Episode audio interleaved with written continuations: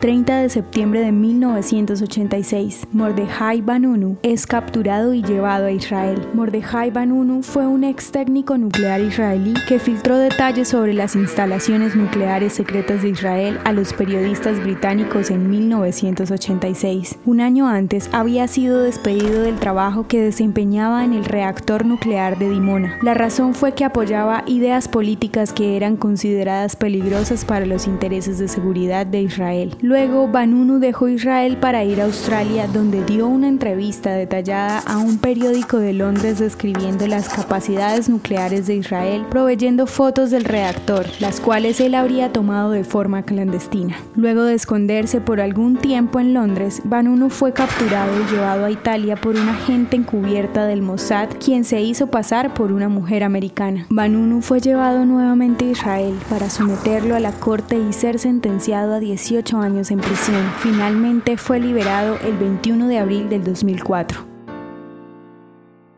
¿Te gustaría recibir estos audios en tu WhatsApp? Compartimos nuevos episodios todos los días. Suscríbete sin costo alguno ingresando a www.hoyenlahistoriadeisrael.com. Este proyecto es realizado por Philos Project. El contenido original de Hoy en la Historia de Israel fue provisto por el Centro para la Educación sobre Israel.